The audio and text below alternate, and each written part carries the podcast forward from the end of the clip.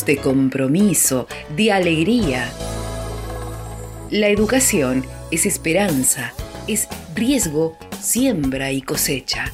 Es canto comunitario, es solidaridad, es dentro y fuera. La educación es derecho esencial y permanente, es camino y diversidad, es revolución. La educación es humanidad.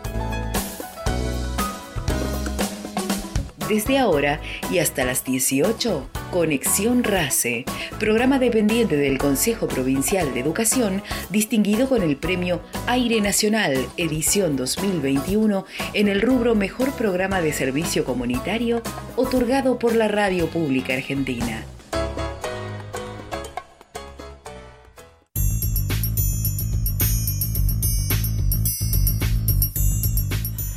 Bienvenidos, aquí comienza el programa número 46 de Conexión RACE, perteneciente a las radios socioeducativas de Santa Cruz por Radio Nacional El Lago Argentino El Calafate en AM 730 y en FM 88.1. Mi nombre es María Laura Rosell y te voy a estar acompañando junto con mis compañeros de la red de radios socioeducativas que en breve nomás lo vamos a tener juntos. Así que por eso vamos a agradecer a la audiencia de Conexión RACE y agradecemos a quienes nos sintonizan también en vivo a través de la FM Educativa de Río Gallegos y en Puerto San Julián a través de la FM Marea. También diferido al resto de las emisoras que componen nuestra red provincial de radio socioeducativas. Y por supuesto, el gran saludo a la operación técnica en controles centrales en Radio Nacional Lago argentino, que está a cargo del querido Nicolás Salazar y obviamente a Mario Borna. También saludamos a nuestro equipo de producción de contenido. Hoy, Nico, le vamos a dedicar nuestro programa a Tres Lagos, ubicada en el departamento Lago Argentino, y debe su nombre a la cercanía de los lagos Viedma, Tar y San Martín. Los primeros pobladores se establecieron en la segunda década del siglo XX. En 1937 recibió el reconocimiento institucional como pueblo, aunque se fundó oficialmente por ley provincial el 3 de agosto de 1973. Por eso, desde Conexión RACE, por Radio Nacional Lago Argentino, le deseamos un feliz aniversario a los trelaguenses y escuchamos ahora un audio sobre Tres Lagos, que es parte de los contenidos generados por el equipo de las radios socioeducativas que está disponible en YouTube y en Spotify. Un viaje por la historia de nuestra provincia y un recorrido por los nombres de su geografía. Nombres e historias de Santa Cruz. Porque cada lugar tiene su propio nombre y cada nombre su historia. Al este del lago Viedma, a orillas del río Yehuen o Chalía, se yergue una formación rocosa especialmente llamativa. Según el explorador español del siglo XVIII Antonio de Viedma, los tehuelches habrían denominado el lugar con un nombre cuya pronunciación aproximada es Quesanexes, esta palabra significaría lugar donde se pide, ya que habría sido un sitio de adoración. Esa formación rocosa recibió en castellano el nombre de piedra clavada y cuando hacia 1925 comenzaron a congregarse habitantes estables en sus inmediaciones, ese fue el nombre que recibió el poblado naciente. Sin embargo, bajo esa misma denominación, también se había creado una localidad en el norte del territorio santacruceño. Eso causaba cierta confusión, por ejemplo, con la entrega de la correspondencia, que era un medio de comunicación imprescindible en la época. La situación determinó que primero se cambiara el nombre del pueblo por el de Los Lagos, en referencia a la relativa cercanía de los lagos Viedma, San Martín y Tar. Finalmente, al crearse oficialmente el pueblo en 1937, se lo identificó con el nombre definitivo de Tres Lagos.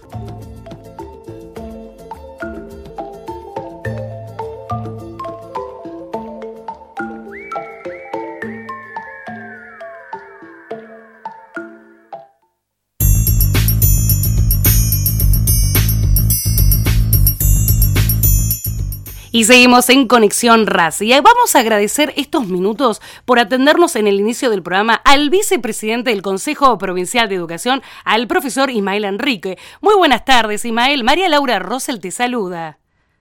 María Laura, un gusto, un saludo para vos y para toda la audiencia. ¿Qué tal? ¿Cómo va? Muchas gracias, muy bien. Profesor, queremos más que nada molestarlo porque nos queríamos que usted nos cuente acerca de la reunión paritaria realizada en el día de ayer a la que asistió el gremio docente AMET junto a diversos integrantes del Consejo Provincial de Educación.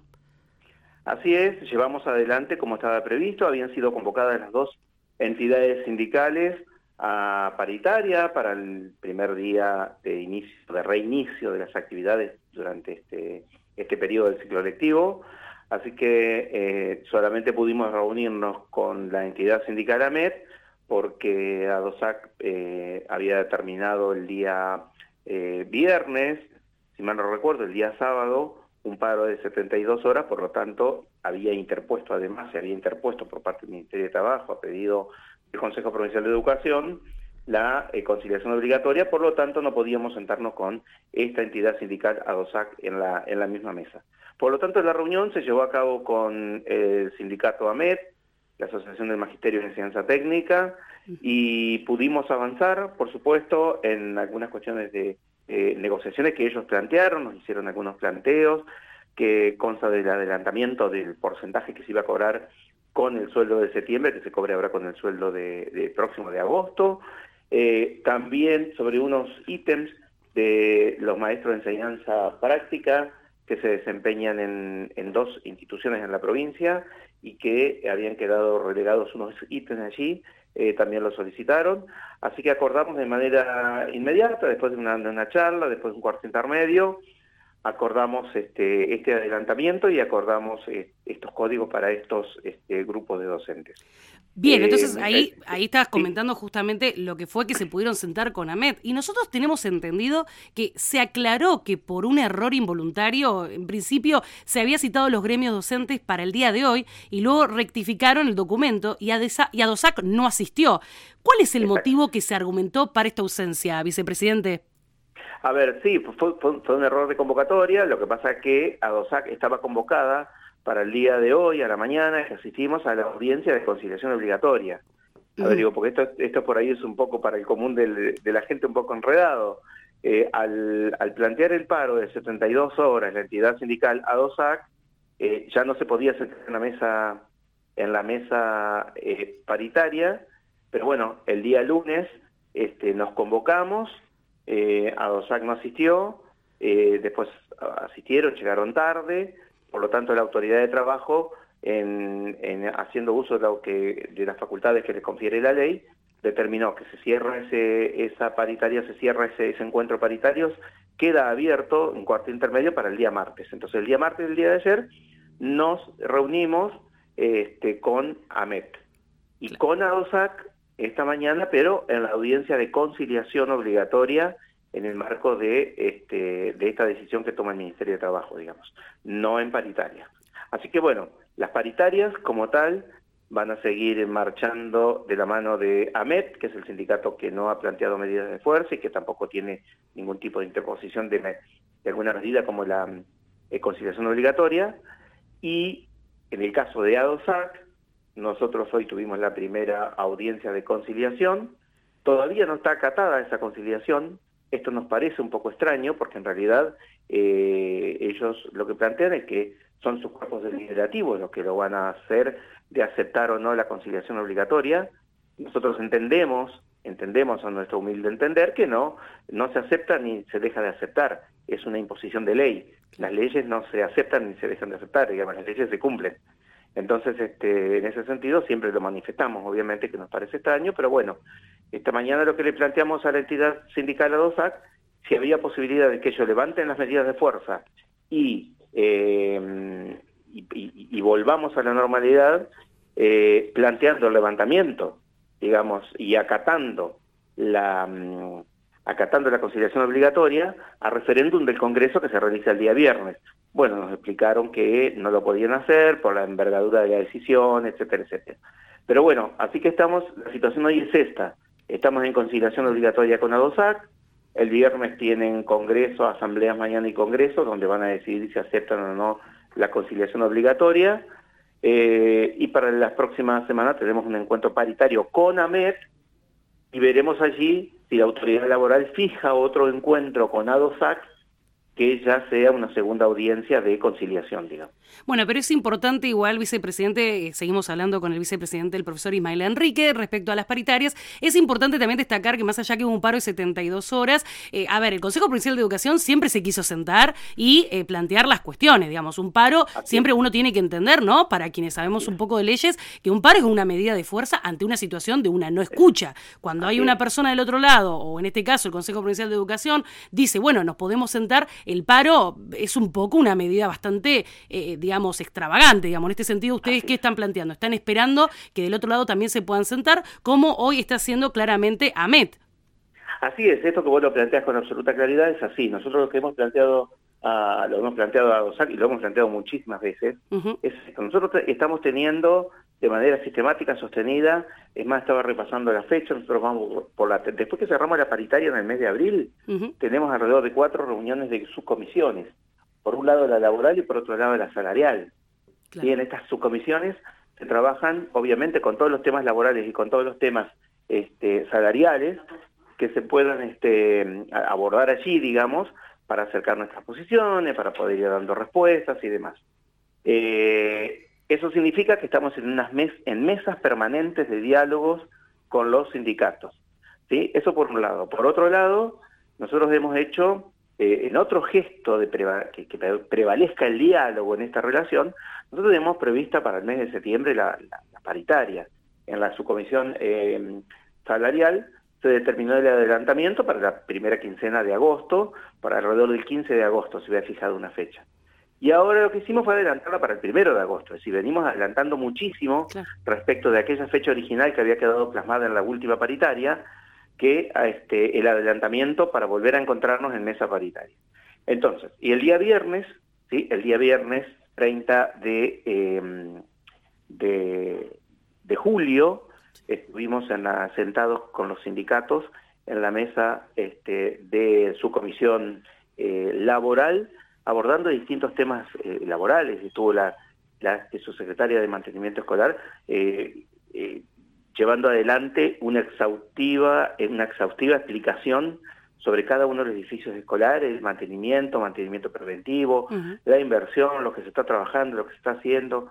Tuvieron la oportunidad los representantes gremiales de preguntar sobre cada edificio en particular, etc. Estuvimos trabajando en varias reuniones con la prolongación de jornada donde estuvo la directora de primaria explicando exhaustivamente. También este tema se explicó en el seno del Consejo Provincial de Educación. En fin, hemos tenido distintas instancias de diálogo y hemos tenido los suficientes, este, eh, las suficientes explicaciones respecto de todo aquello que nos han pedido. Eh, y resulta que después nos encontramos primero con un paro sorpresivo de 72 horas, que yo, eh, bien este análisis que hacías, un paro es una medida de fuerza extrema que los sindicatos generalmente llegan cuando hay eh, una nula posibilidad de acuerdo, de diálogo y de seguir sentados en alguna mesa de negociación. Acá no pasa absolutamente nada de eso, al contrario, están todas las mesas de este, discusión abiertas, estamos dando respuestas, que la respuesta por ahí no les, eh, no les satisfaga porque pretenden otra cosa, eso es una cosa que es, discutible, digamos, pero que el Consejo de Educación está dando permanentemente respuestas, no cabe ninguna duda, por un lado. Y por otro lado, también eh, nos preocupa mucho el hecho de la interrupción de las clases después del tiempo que vivimos de pandemia y después de este, del tiempo que pasaron los docentes por ahí fuera de las, instituciones, con todo lo que implicó, con todo lo que implicó para los chicos, pensando en la prolongación de jornada, etcétera, etcétera, nos parecía y nos parece realmente un despropósito que nos este, que se, haya desarrollado un paro de 72 horas, digamos. Eh, nosotros y a la vuelta además del receso. En ese sentido creemos también, sostenemos y esto lo hemos lo hemos puesto en, consideración, digamos, y lo hemos lo hemos manifestado así, este, que quizás haya otros otros ribetes, quizás haya otros elementos y otros componentes en estas tomas de decisiones del sindicato que, bueno, que quizás no están eh, relacionados fundamentalmente con aquello que los docentes están este, necesitando. Me parece que pasa por, por ahí, ¿no? Yo creo que los docentes están necesitando hoy que el sindicato se siente, que el sindicato negocie y que podamos arribar a acuerdos para mejoras este, salariales que, bueno, eh, entiendo que son necesarias, sabemos cuál es la situación del, del país en general, por lo tanto es necesario que podamos recomponer el salario. Pero para esto necesitamos las dos este, instituciones sindicales entradas con nosotros y lo cierto es que hoy tenemos este hoy tenemos una. Nosotros nuestro interés es ese, no hay otro. Nuestro interés es eh, los docentes que tengan sus mejoras para que puedan trabajar de la mejor manera posible en las, en las aulas. Te queremos agradecer, Ismael, por este momento, por poder clarificar y sobre todo para, no solamente para el agua argentino del Calafate, sino para toda la provincia de Santa Cruz, que se pueda entender bien qué es lo que sucedió y que es, está el diálogo vigente. Así que muchísimas gracias. ¿eh? No, gracias a ustedes por este, permitirnos informar y nada, decirles simplemente que el Consejo de Educación trabaja de manera sostenida y permanente para que los chicos estén en las mejores condiciones en las escuelas, desde todos los puntos de vista, edilicio, organizativo, eh, tomando todas las decisiones que haya que tomar, salarial, etcétera. Así que eso, muchísimas gracias. Le agradecemos, profesor eh, Mael Enrique, vicepresidente del Consejo Provincial de Educación, que ya nos explicó qué pasó entre las paritarias, entre el Consejo Provincial de Educación y los gremios docentes. Como él bien dijo, está el diálogo para seguir charlando. Intercambio, políticas públicas, avances, encuentros, participación en Conexión RACE hasta las 18 horas.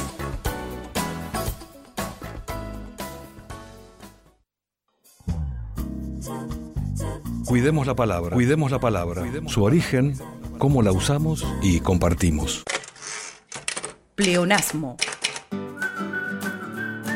El pleonasmo, batología, o redundancia es una figura retórica que consiste en utilizar intencionalmente palabras innecesarias que no añaden nada nuevo a la comprensión del mensaje. El pleonasmo tiene la función de reforzar el mensaje haciéndolo más claro y fácil de entender a la vez que lo dota de una mayor expresividad. Así un poeta podría describir el vuelo de un ave como voló con sus propias alas o vio el mundo con sus propios ojos, que desde el punto de vista estético agrega o refuerza la idea. Eso sí, cuando se repiten palabras innecesarias por emplear un lenguaje vulgar o digamos descuidado, no estamos ante una figura retórica, sino ante un vicio del lenguaje como por ejemplo subir arriba, salir afuera, entrar adentro, bajar abajo, se acaba de acabar. Cuidemos la palabra. Conexión RACE, los proyectos, el trabajo y las actividades del ámbito educativo.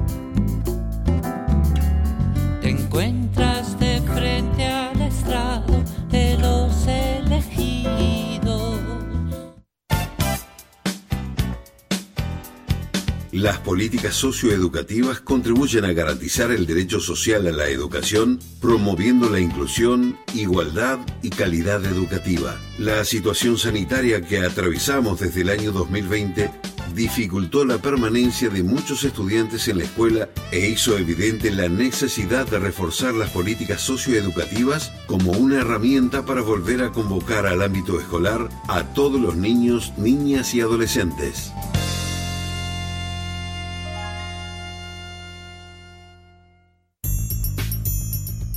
Seguimos en Conexión RACE, como siempre compartiendo información y entrevista en torno a lo educativo hasta las 18 horas.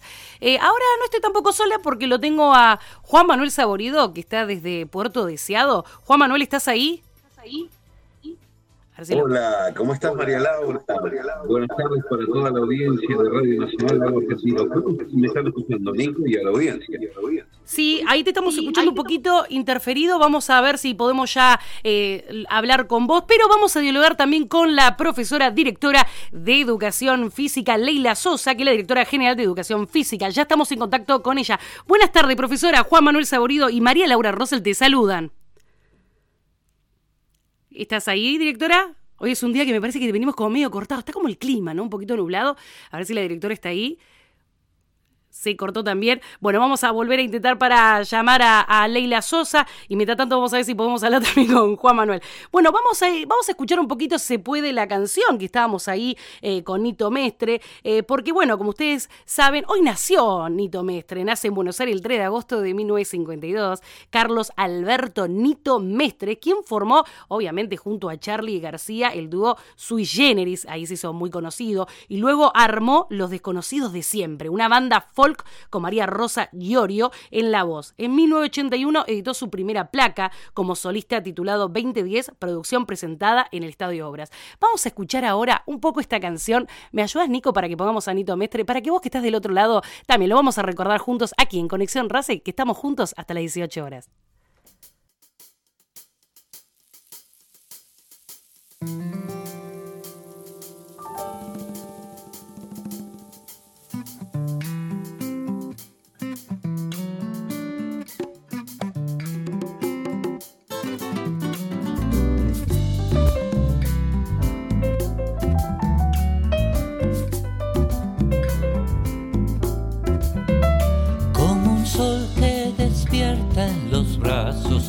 Brazos de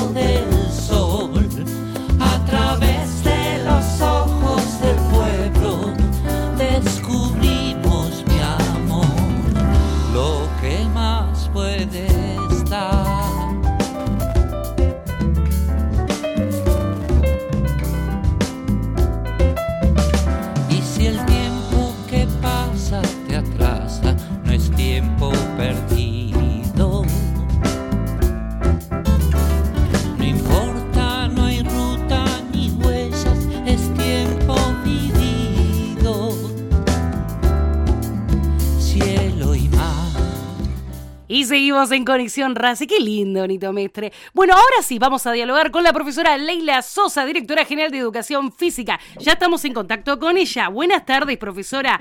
Juan Manuel Saborido y María Laura Rosel te saludan.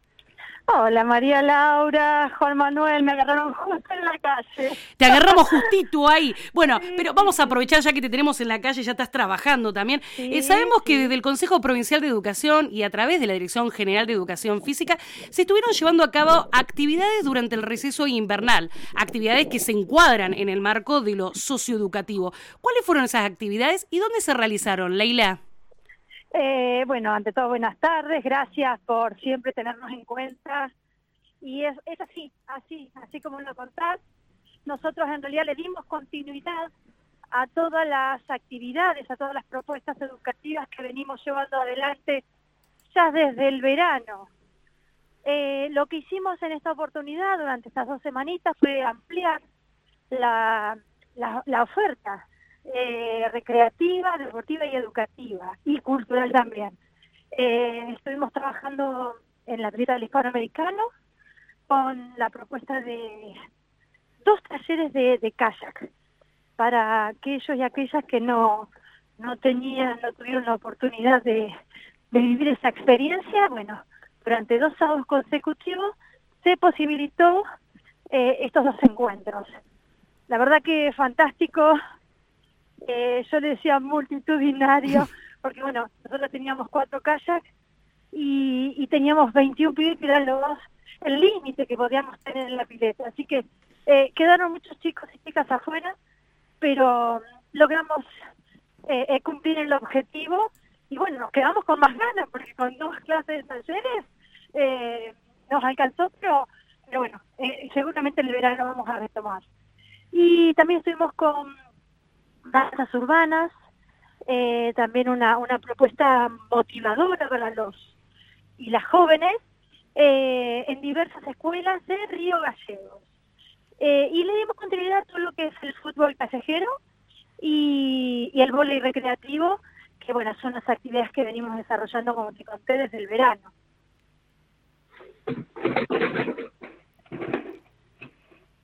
Juanma, eh, sí, ah. eh, de estas actividades que estabas contando y la de este tipo que se realizan habitualmente, ¿para qué edades están destinadas? ¿Porque son actividades abiertas o están destinadas a los estudiantes de determinadas instituciones educativas? No, no, mira, nuestras propuestas son eh, son para todos y eh, todas aquellas chicas y chicos que quieran eh, iniciarse en la actividad física, en, en otras prácticas corporales. Nosotros usamos los espacios de las escuelas, pero como sedes, como núcleos. así que bueno, por ahí estamos en una escuela primaria, pero que no significa que sea exclusivamente para estos chicos, para los chicos de esa escuela, sino que eh, trabajamos por núcleo de eh, zona. Eh, así que estamos por todos lados. En la localidad de estamos por todos lados. Ahora ampliamos a Puerto Deseado, si Dios quiere, la semana, este sábado comenzamos en Puerto Deseado con fútbol callejero. abrimos el segundo grupo en Caleta Olivia de fútbol callejero, pero está destinado a la tercera unidad pedagógica y al eh, nivel secundario, los chicos de nivel secundario. Bueno, pero es importante esto destacar el trabajo, porque bueno, directora, estamos seguimos hablando obviamente con la directora general de Educación Física, la profesora Leila Sosa, aquí en Conexión RACE, pero es importante destacar todo el trabajo en la provincia, digamos, no solamente en la capital de Río, Gallegos, sino en toda la provincia. ¿Cuál es el objetivo que persiguen realizar este tipo de actividades? Para la gente que no lo sabe.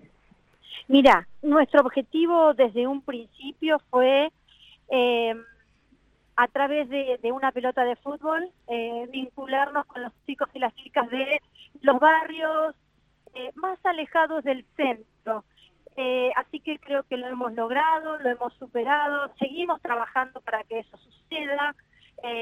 se viene haciendo acompañamiento, se viene haciendo capacitación, porque los profes y las profes que están frente a estos, a estos eh, grupos, a, estos, a estas propuestas, eh, son perfiles que, que nosotros buscamos, ¿sí? con, una, con una inclinación fuertemente social.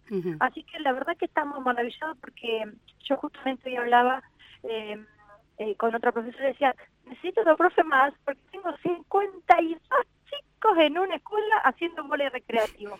Así que eso es maravilloso, es gratuito, es para todos los chicos, todas las chicas que quieran estar y participar y aprender eh, de estos deportes que, que no dejan de ser saludables, a pesar de que no son competitivos. Eh, son deportes sociales que lo que buscan es incluir, incluir. Claro. Y mira vos cómo será que, que el último sábado estuvimos trabajando en, en la pileta con el kayak, haciendo el giro con el kayak. Y la verdad es que chicas y chicos de todas las edades pudieron, pudieron eh, de forma autónoma eh, vivir esa experiencia. Así que para nosotros es gratificante poder contarlo y, y que llegue a toda la audiencia de raíz. Bueno, por eso queríamos contarlo, porque como usted dijo, es gratificante y es para todas las edades. También le queríamos preguntar, ¿quiénes están a cargo de estas actividades? Mira, son todos profes eh, y profas de educación física, con vasta experiencia y, como te dije recién, con un perfil fuertemente social fuertemente social. Igual de todo modo te cuento, eh, Laura, que es un trabajo también interdisciplinario el que hacemos.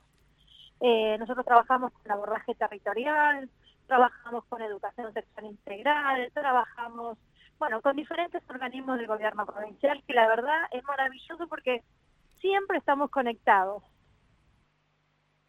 Y lo hacemos de lunes a sábado, te cuento. Sí. De lunes a sábado en todo Gallegos, en todas las localidades de la provincia, en las ceras también estamos. Bien. Vas a encontrar eh, eh, las propuestas de fútbol y voleibol recreativo.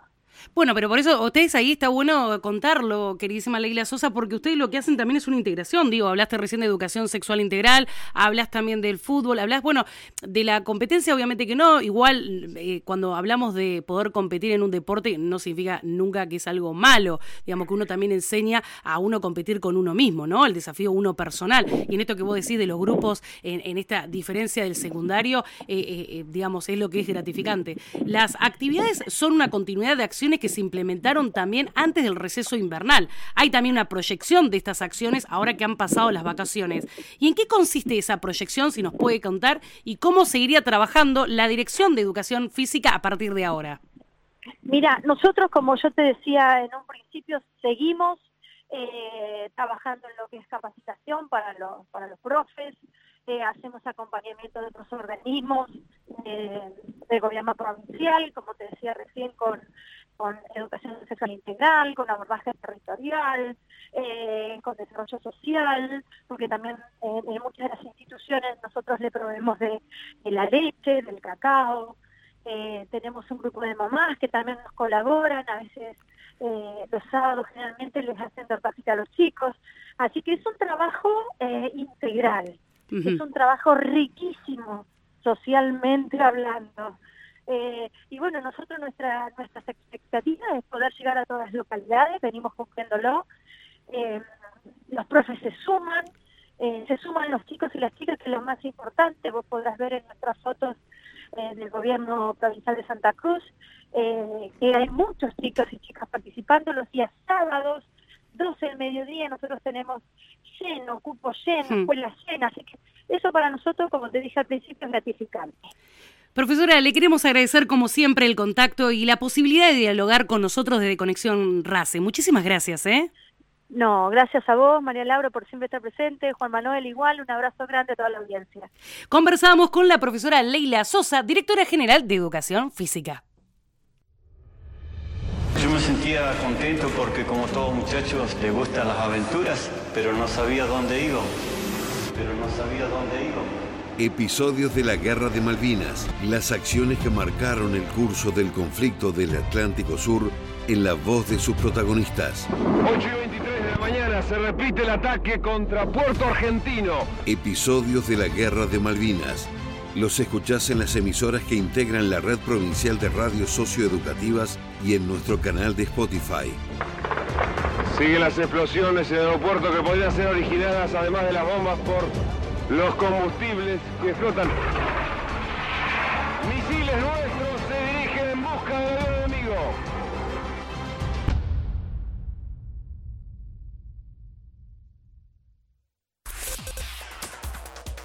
Escuchás Conexión RACE en vivo en FM Educativa 92.3 de Río Gallegos, en FM Marea 103.5 de Puerto San Julián y en diferido a través de las emisoras que integran la red provincial de radios socioeducativas.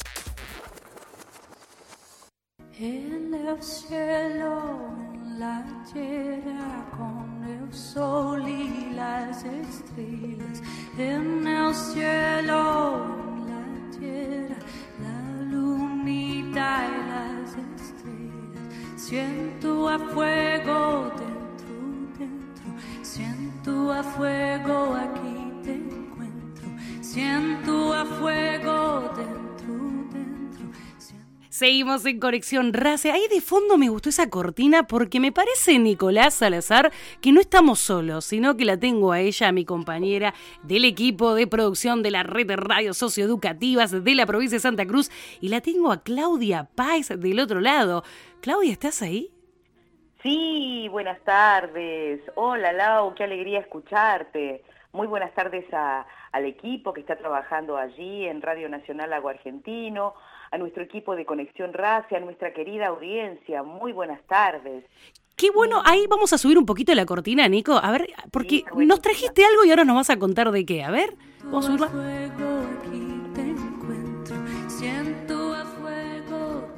Bien, ahora sí te dejo a vos que nos cuentes, Clau. Sí, sí, hoy quiero hablarles de una conmemoración muy especial que se celebra cada eh, primero de agosto, el Día de la Pachamama, una celebración popular entre los originarios de nuestra América Latina y que, eh, que se realiza para agradecer, eh, para pedir, para bendecir los frutos eh, que nos da la Madre Tierra. Pachamama proviene de la lengua quechua pacha, mundo o tierra, y mama, madre. Claudia, ¿dónde se celebra especialmente esta festividad?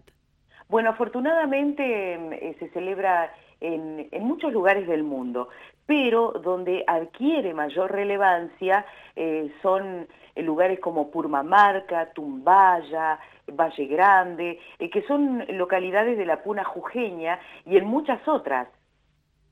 Me sumo yo ahora también para saludarte, querida Calla, y preguntarte también, ¿no? ¿A qué denominamos Pachamama? Hola Juan, buenas tardes, qué gusto escucharte. La Pachamama o Madre Tierra es la diosa femenina de, la fertilidad, eh, de la tierra, es una divinidad agrícola benigna, eh, concebida como la madre que nutre, que protege, que sustenta a los seres humanos. En la tradición incaica es la deidad de la agricultura comunal, fundamento de toda civilización y el Estado andino.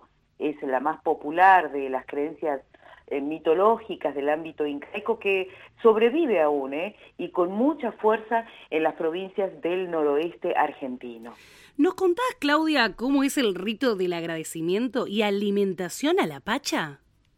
El primero de agosto es cuando se alimenta a la pacha, solamente ese día, cuando comienza agosto. Ese día se entierra una olla de barro eh, con comida cocida, eh, con hojas de coca, con alcohol, vino, cigarros, chicha. Y también es costumbre que los festejantes usen eh, cordones blancos y negros que se atan en los tobillos, en las muñecas, también en el cuello, y los confeccionan con lana de llama hilada hacia la izquierda. Es todo un rito todo un rito. Se sahuma, es decir, se incineran y expanden eh, los humos de aceites, de plantas aromáticas, se toma yerbeado o mate cocido, se toma chicha, se toma api, que es una bebida típica del altiplano andino, y la tistincha, que es una comida hervida hecha con mote de haba, mote de maíz y tamales. Eh, esta festividad se conmemora durante todo agosto, ¿no? Pero es el primer día del mes cuando se realiza la ceremonia de ofrenda a la Madre Tierra por todo lo que ella ha provisto y brindado. Es por demás apasionante, muy atrapante, ¿no? Todo lo que corresponde a, este mito. Eh, y contanos, ¿desde qué época sobrevive esta celebración? Tiene muchos años, más de dos mil años tiene esta celebración, desde que los pueblos originarios son agricultores. Se inserta en el ciclo agroandino que se divide en la época seca y en la época húmeda. Y es en la época seca eh, cuando se celebra la Pachamama, cuando se agradece lo cosechado y se ofrenda también. Eh, la Pachamama verdaderamente es un eh, concepto profundo. yo diría, me arriesgaría a decir, no tan cerca de lo que es el cuidado del medio ambiente, no. la Pachamama es un, es un ser vivo, ¿no? Y eh, no solo en nuestra visión, eh, sobre todo en la visión de los pueblos andinos, no es algo ajeno a nosotros. En muchas comunidades, Pachamama es el inicio del barbecho. Es en esta época del invierno que se limpian los canales, se podan las plantas y el barbecho es la tarea de dar vuelta a la tierra para comenzar a trabajarla. Hay una forma de pensar en lo andino que es la crianza recíproca, es decir, yo crío mis animales, me crío junto a ellos, junto a un montón de vicisitudes que vivo, aventuras, desventuras que tengo justamente en ese tiempo mientras voy criando mis animales, mientras voy sembrando.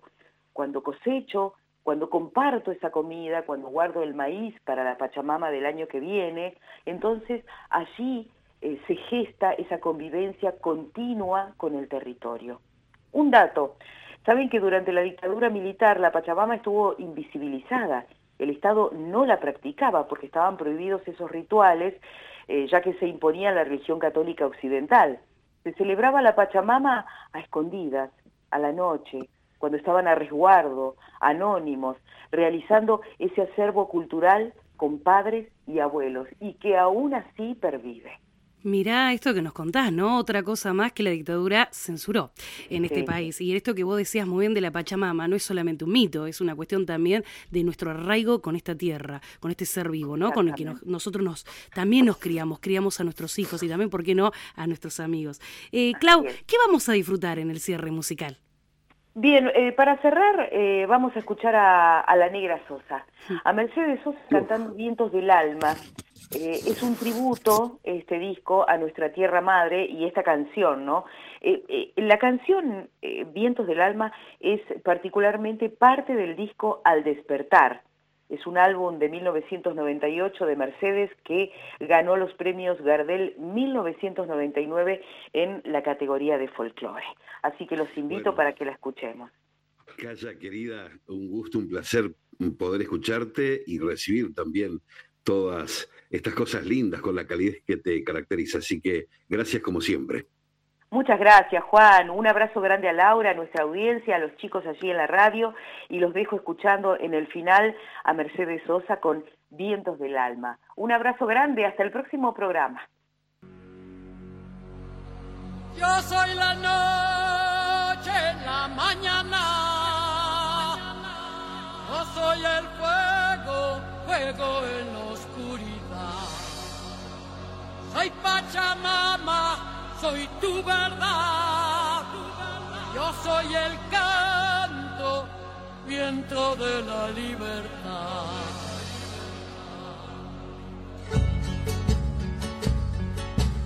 Vientos del alma envuelto en llamas, suenan las voces de la quebrada. Traigo la tierra en mis colores como un racimo lleno de flores. Traigo la luna con su rocío palabras con el sonido y luz de tu destino. Yo soy la noche, la mañana, yo soy el fuego, fuego en la oscuridad. Soy Pachamama, soy tu verdad, yo soy el canto, viento de la libertad. Yo soy el cielo, la inmensidad, yo soy la tierra, madre de la eternidad. Pachamama, soy tu verdad, yo soy el canto, viento de la libertad.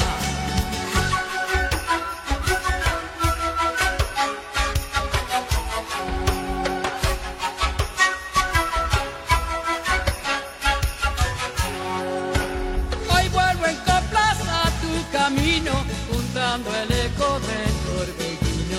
Traigo las leyes de los amores, antigua raza y ropa Traigo la luna con su rocío, traigo palabras con el sonido y luz de tu destino. Yo soy la noche en la mañana, yo soy el fuego, fuego en la oscuridad.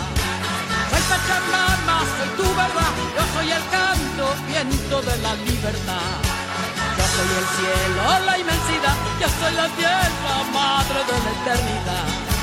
Soy Pachamama, soy tu verdad, yo soy el canto, viento de la libertad. Yo soy la noche, la mañana, yo soy el fuego, fuego en la oscuridad. Soy Pachamama, soy tu verdad, yo soy el canto, viento de la libertad.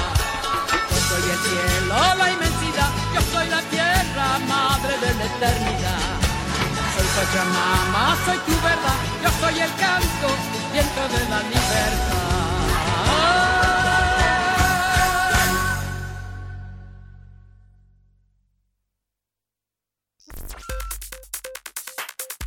Escuchanos en tu celular Android. Busca la aplicación FM Educativa 92.3 Santa Cruz.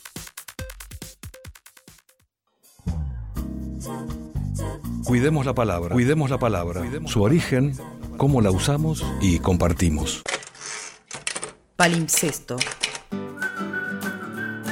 El ser humano, en su necesidad de dejar constancia escrita de su obra, ha recurrido desde el principio de la historia a los materiales disponibles, como el papiro, usado por primera vez por los egipcios, pero la escasez de este producto puso en práctica la alternativa de usar la piel de ciertos animales, debidamente limpia, adobada y estirada, que servía para escribir y forrar libros. Como esta práctica surgió en la ciudad de Pérgamo, en el Asia Menor, se los conoce como pergaminos. Claro que el costo de este producto era elevado, lo que los llevó a sacrificar ciertas obras para escribir unas nuevas sobre la superficie del pergamino alisada nuevamente con piedra pómez, para volver a escribir encima, aunque siempre quedaban restos de escritura poco visibles en el pergamino. Esto se conoce como palimpsesto, que literalmente significa raspado nuevamente. Con los años se descubrieron palimpsestos con obras o fragmentos de obras de Arquímedes, Marco Aurelio o Cicerón.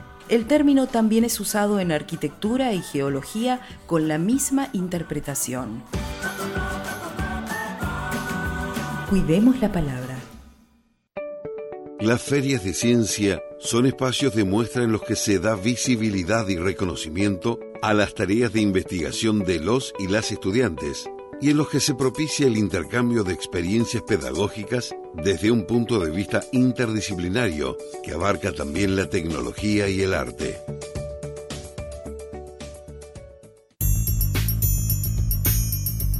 Seguimos en Conexión RAS y vamos a charlar con el director provincial de Ciencia, Tecnología y Ambiente, el licenciado Brian Ledesma. Buenas tardes, Brian. Los saludan María Laura Rosel y Juan Manuel Saborido. Buenas tardes, buenas tardes a ambos, buenas tardes a toda su audiencia. ¿Qué tal, Brian? Bueno, eh, consultarte después de las restricciones que impuso esta pandemia, vuelven las ferias de ciencia de manera presencial y es algo que Santa Cruz no está exenta, con lo cual empezamos a palpitarla con mucho fervor, ¿no? Con muchas ganas. Sí, totalmente, totalmente después de dos años de pandemia en el cual por ahí la presencialidad se vio truncada, sobre todo en un, en un evento tan importante, un evento educativo tan importante como Feria de Ciencias. Eh, la verdad que la vuelta a la presencialidad significa mucho, se viene trabajando muy duro para que eso se desarrolle, así que felices del, desde la dirección lo cierto también es que en la pandemia eh, se siguió trabajando, se siguió haciendo eh, ciencia en las escuelas y bueno, la muestra se, se redujo a, la virtualidad y bueno, entendiendo la, importancia de la presencialidad, hoy, eh, digamos, hoy en día socializar nuevamente la cantidad de proyectos que se trabajan desde las escuelas nos parece sumamente importante, por eso el trabajo arduo y duro eh, para poder desarrollar esta, esta feria de ciencia en sus diversas instancias bajo la modalidad presencial. Estas ferias, pese al nombre con el que se las denomina comúnmente, cubren muchos aspectos del conocimiento y de la actividad escolar. ¿Qué abarcan puntualmente estas ferias? Es que Feria de Ciencia en realidad es un nombre genérico que quedó establecido en el léxico educativo, pero abarca una diversidad de, de digamos, de, disciplinas, de ciencias, diversas áreas, eh, por eso abarca la totalidad de los niveles educativos de la provincia, todas las modalidades. Entonces vamos a encontrar trabajos que tienen que ver con las ciencias duras, vamos a encontrar trabajos que tienen que ver con, con las ciencias eh, sociales, con la multiplicidad de expresiones artísticas, eh, con la tecnología, con el ambiente, ¿no? Entendiendo también la importancia de sumar y fortalecer eh, el cuidado del ambiente sabiendo que tenemos una ley eh, que, abarca lo que es la, educación ambiental también y bueno, desde esta área potenciar ¿no? el desarrollo. de lo que es la educación ambiental. ¿Cuál es la relevancia pedagógica y por qué es importante este tipo de eventos en el ámbito escolar y qué es lo que los hace tan significativo para las y los alumnos santacruceños? Esa es una excelente pregunta porque muchas veces caemos en, el eventismo y la idea de, Feria de Ciencia es, eh, digamos, acercar a experiencias nuevas y entendiendo el concepto mismo de aprendizaje, ¿no? Que el, aprendizaje es un, cambio de conducta dada a través de las experiencias y, la, digamos, finalidad pedagógica que tiene Feria de Ciencia es justamente acercar a los estudiantes a experiencias nuevas.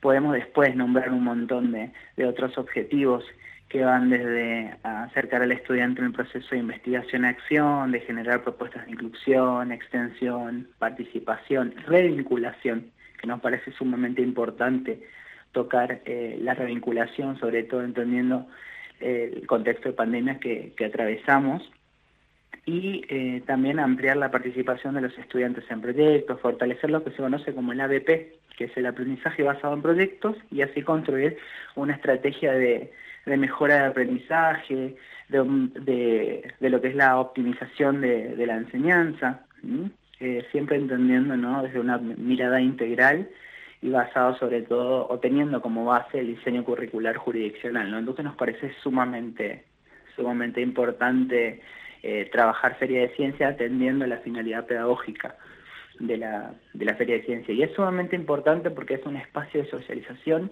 es un espacio de encuentro, es un espacio donde los estudiantes eh, y las estudiantes de la, de la provincia de Santa Cruz pueden mostrar y demostrar todo lo que han trabajado durante el año, trabajado entre disciplinas, eh, interdisciplinario, transdisciplinario, ¿no? Eh, Feria de Ciencias eh, es, es un, un, lugar en el cual el estudiante puede demostrar cómo ha trabajado y, bueno, y, también eh, recibir, ¿no? el meritorio reconocimiento a todo el esfuerzo y a todo el trabajo que hacen los estudiantes, las estudiantes y los y las docentes. Seguimos charlando con el director provincial de Ciencia y Tecnología y Ambiente, el licenciado Brian Ledesma. Queríamos preguntarte, las ferias tienen distintas instancias. ¿Nos podrías dar detalles de estas etapas y si tienen determinadas ya las fechas y cómo es el cronograma que se va a seguir?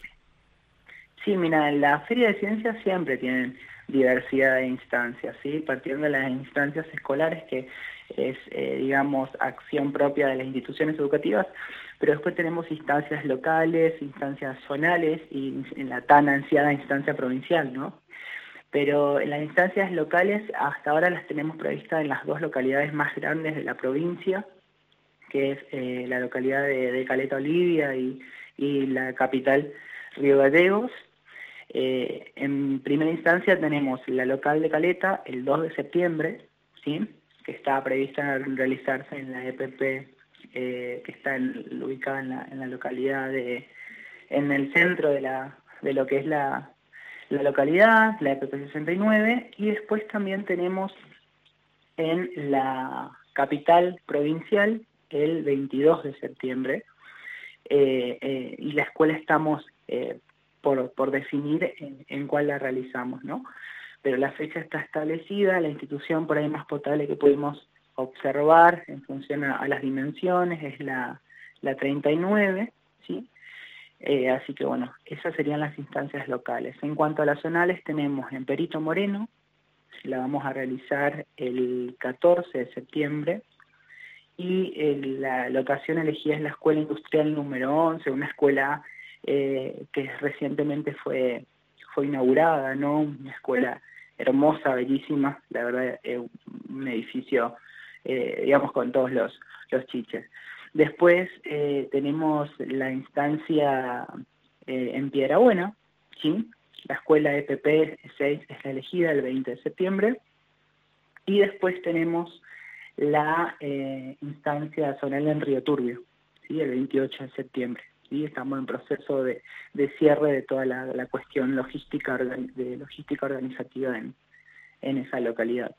Y la provincial tenemos fecha el 14 y el 15 de octubre, ¿sí? En Río Gallegos. Muy bien.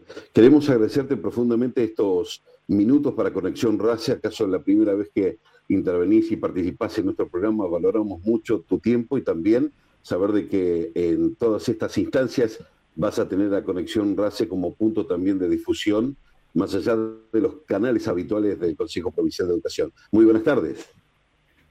La verdad que sí, muy agradecido por, por el espacio y por el acompañamiento de los diferentes medios de, comunicación y bueno, estoy a disposición y agradezco la difusión eh, en, su, en su programa. Muchas gracias. Charlábamos con el director provincial de Ciencia, Tecnología y Ambiente, el licenciado Brian Ledesma, sobre las ferias de ciencias en Santa Cruz. Te invitamos a suscribirte a nuestro canal de YouTube Radio Socioeducativa Santa Cruz para estar actualizado y acceder a contenidos para docentes y estudiantes. También podés escuchar Red Race Podcast en Spotify con producciones de nuestro equipo de contenidos. Suscríbete para acceder a material para docentes y estudiantes. Muy bien, llegamos al final de Conexión RACE y vamos a saludar a todas las localidades que son integrantes de la red de radios socioeducativas. También les recordamos que pueden encontrar los contenidos de la red provincial RACE en nuestros canales de YouTube y Spotify. Tal cual, Juan Manuel. Ahí le agradecemos también a Juan Manuel que está desde Puerto Deseado, porque nosotros estamos desde toda la provincia de Santa Cruz. Por eso vamos a agradecer a todos los oyentes de Radio Nacional Lago Argentino, el Calafate, a nuestro querido operador Nicolás Salazar y a Mario Borna, y obviamente al equipo de producción de contenido de la red RACE. Nos encontramos en nuestro programa número 47, el miércoles 10 de agosto a las 17 horas. Y te dejamos con Marcelo del Buono aquí en Radio Nacional. Así que vos que estás del otro lado, no te lo pierdas.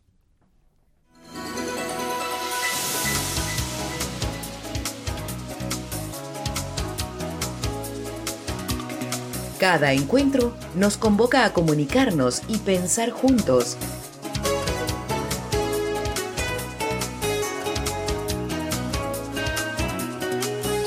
Cada encuentro nos invita a volver a conectarnos para seguir dialogando sobre el desafío y la aventura de educar.